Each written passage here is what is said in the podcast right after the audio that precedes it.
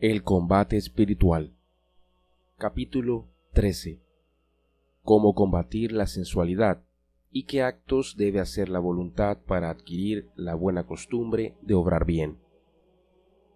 Recordemos lo que decía San Pablo. Tenemos un continuo combate, pues la parte espiritual de nuestra personalidad nos invita a hacer el bien, pero la parte material y sensible nos inclina a hacer el mal. Para salir vencedores de este combate, que es de todos los días y de toda nuestra vida, es necesario emplear ciertas técnicas que vamos a enumerar enseguida. Lo primero, cuando los movimientos y excitaciones de nuestra sensualidad aparezcan tratando de ir contra lo que la razón aconseja, es necesario rechazarlos resueltamente desde el principio sin detenerse a aceptarlos de ninguna manera. Si los consentimos, empiezan a crecer y esclavizarnos. Lo segundo, tenemos que hacer actos contrarios a los que las pasiones y malas inclinaciones nos proponen. Así, por ejemplo, si la ira quiere invitarnos a la venganza, debemos rezar por el bien de la persona que nos ofendió. Si la tristeza trata de inclinarnos al desánimo, debemos cultivar pensamientos de alegría y de esperanza. Si el orgullo nos incita a creernos algo y a desear alabanzas, es entonces necesario recordar que nada somos y que las alabanzas humanas son humo que se lleva el viento. Si es la impureza la que nos mueve, conviene recordar el desgarramiento interior que produce en el alma cada pecado impuro y la pérdida de buena fama y de paz que cada impureza acarrea al alma, etc. Una trampa. Los enemigos del alma, cuando ven que reaccionamos fuertemente contra sus acechanzas o deseos de hacernos el mal, entonces dejan por un tiempo de traernos tentaciones para que nosotros, creyéndonos ser fuertes, dejemos de huir de las ocasiones y pensemos con loco orgullo que ya somos capaces de resistir al mal. En esto sí que conviene cumplir lo que aconseja San Pablo, trabajar en la propia santificación con temor y temblor. Y quien está en pie, tener cuidado para no caerse, porque tan pronto empecemos a creernos capaces de ser santos por nuestras propias fuerzas, comenzaremos a tener muy humillantes caídas. Dios resiste a los orgullosos, por eso el profeta Isaías dice, lo que Dios desea es que permanezcas humilde delante de Él. Tercer acto. Aborrecer lo que es malo. Muchas veces sucede que después de haber hecho grandes esfuerzos para resistir y rechazar los ataques de los enemigos de la salvación, de haber pensado y reflexionado en que este resistir es algo muy agradable a Dios, de un momento a otro nos damos cuenta que nos estamos seguros ni libres del peligro de ser vencidos en una nueva batalla. Por eso conviene que nos ejercitemos en sentir un gran aborrecimiento y asco hacia el vicio que queremos vencer, y tratemos de adquirir hacia él no solo aversión, asco, sino repugnancia y horror. Lo que más nos debe repugnar es la fealdad del pecado.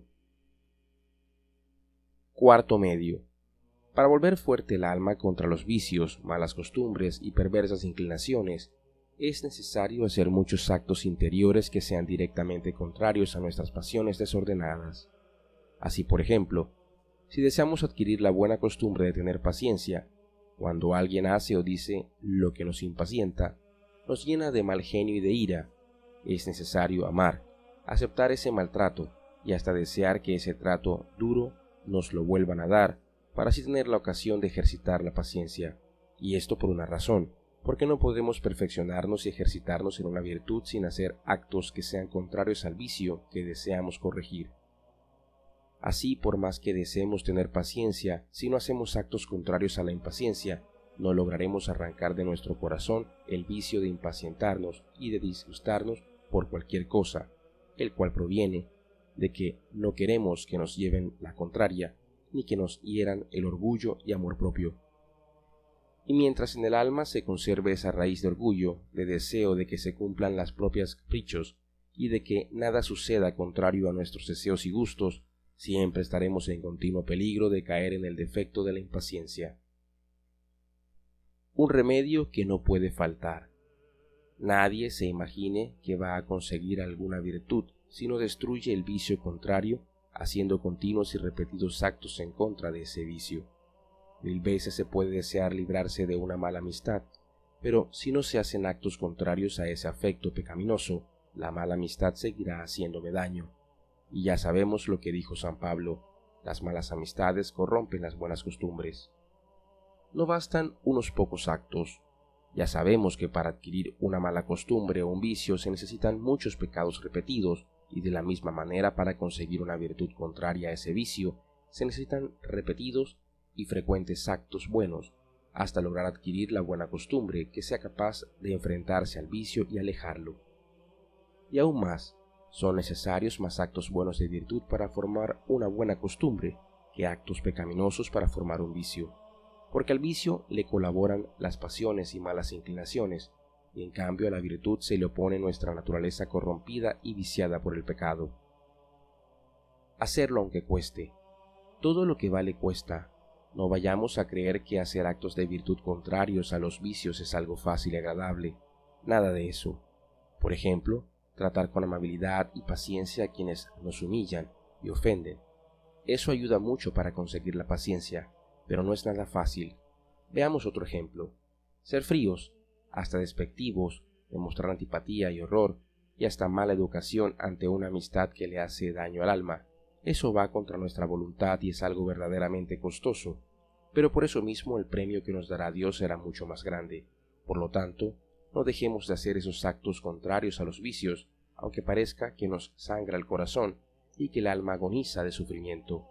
La corona de gloria que nos espera es muy grande. Cuidado con los enemigos pequeños.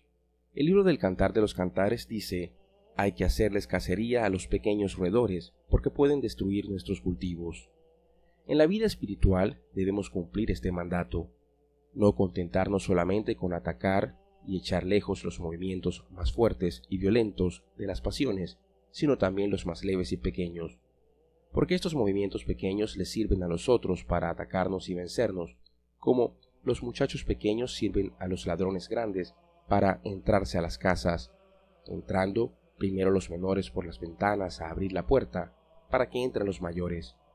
Y así es como se van formando las malas costumbres y los vicios, empezando por dejar entrar en la vida de cada día las pequeñas imperfecciones y éstas abren las puertas a las mayores. Un descuido peligroso. Muchas personas se han descuidado y no se han mortificado en evitar pequeñas faltas, dejándose llevar por pasiones y malas inclinaciones en cosas fáciles y aparentemente sin gran importancia, y creyeron que solamente debían mortificarse en las pasiones más difíciles y graves. Cuando menos lo imaginaban, sintieron el poderoso asalto de los enemigos de su salvación y sufrieron enorme daño espiritual. Así, por ejemplo, habiendo hecho voto de castidad, se imagina a alguien que puede vivir tomado de la mano, dando pequeñas caricias, lanzar frecuentes miradas afectuosas al rostro, decir palabras de salamería y de no necesaria afectuosidad, mirar escenas o representaciones materialistas y hasta sensuales, aceptar demasiada familiaridad en el trato con personas jóvenes o sensibleras, etc. En el momento le parecen pequeñeces, pero cuando menos lo piense puede hallarse en los más pavorosos abismos del pecado y de la sensualidad, e incapaz de reaccionar ante sus perversas inclinaciones. Y se cumple lo que decía Jesús, quien no es fiel en lo pequeño, tampoco lo será en lo grande. Hay que mortificarse en lo que es lícito, en la vida espiritual hay un dicho muy antiguo que siempre se cumple, y dice así, quien no se mortifica en lo lícito, tampoco se mortificará en lo ilícito. Se llama lícito lo que es permitido, lo que se puede hacer o decir sin cometer pecado. Hay que distinguir entre lo que es simplemente lícito y lo que es necesario. Lo necesario hay que hacerlo y decirlo siempre, pero lo que es solamente lícito no es necesario. Si se deja de hacer o decir, producirá grandes bienes espirituales porque la persona se va acostumbrando más fácilmente a dominarse a sí misma. Y cuando le lleguen los atractivos de las pasiones y de los malos instintos, ya tiene fuerza de voluntad y podrá salir vencedora de muchas tentaciones. ¿Cuántos y cuántas hay que dejaron de decir una viveza que se les ocurrió la callaron por mortificación? Y después cuando en un momento de ira les vino el deseo de decir unas palabras ofensivas, ya no las dijeron, porque se habían ejercitado en callar lo que deseaban decir. Provechoso repaso. Ojalá volvamos a repasar de vez en cuando estos remedios que hemos venido aconsejando, porque si los cumplimos vamos a obtener una verdadera reforma en nuestra vida interior. Y al practicarlos conseguiremos gloriosas victorias espirituales en poco tiempo haremos grandes progresos en la virtud e iremos creciendo en virtud y en santidad casi sin darnos cuenta. ¿Por qué no ensayarlos también nosotros? Lo contrario es muy dañoso.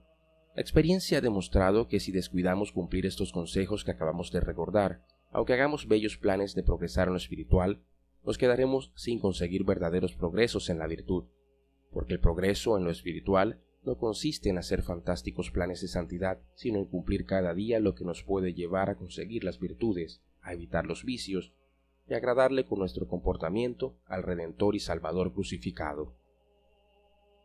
Con pequeños actos se adquieren las virtudes. La experiencia de millones de personas ha demostrado que así como los malos hábitos y malas costumbres se forman en nosotros a base de repetir frecuentemente actos con los cuales los apetitos sensuales y las malas inclinaciones se oponen a las buenas intenciones de la voluntad, de la misma manera las virtudes y buenas costumbres se adquieren con frecuentes y repetidos actos de la voluntad, con los cuales trata de conformarse con lo que Dios desea, manda y se ejercita en practicar ya una virtud, ya otra. Así como una persona no puede ser definitivamente viciosa y corrompida, por más que sus malas inclinaciones traten de corromperle y llevarla al mal, si su voluntad persiste en querer portarse de manera que a Dios le agrade su comportamiento, así también nunca alguien logrará tener virtud y santidad, por más inspiraciones que la gracia divina le envíe, si su voluntad no se decide seriamente a dedicarse a obrar el bien y a evitar el mal.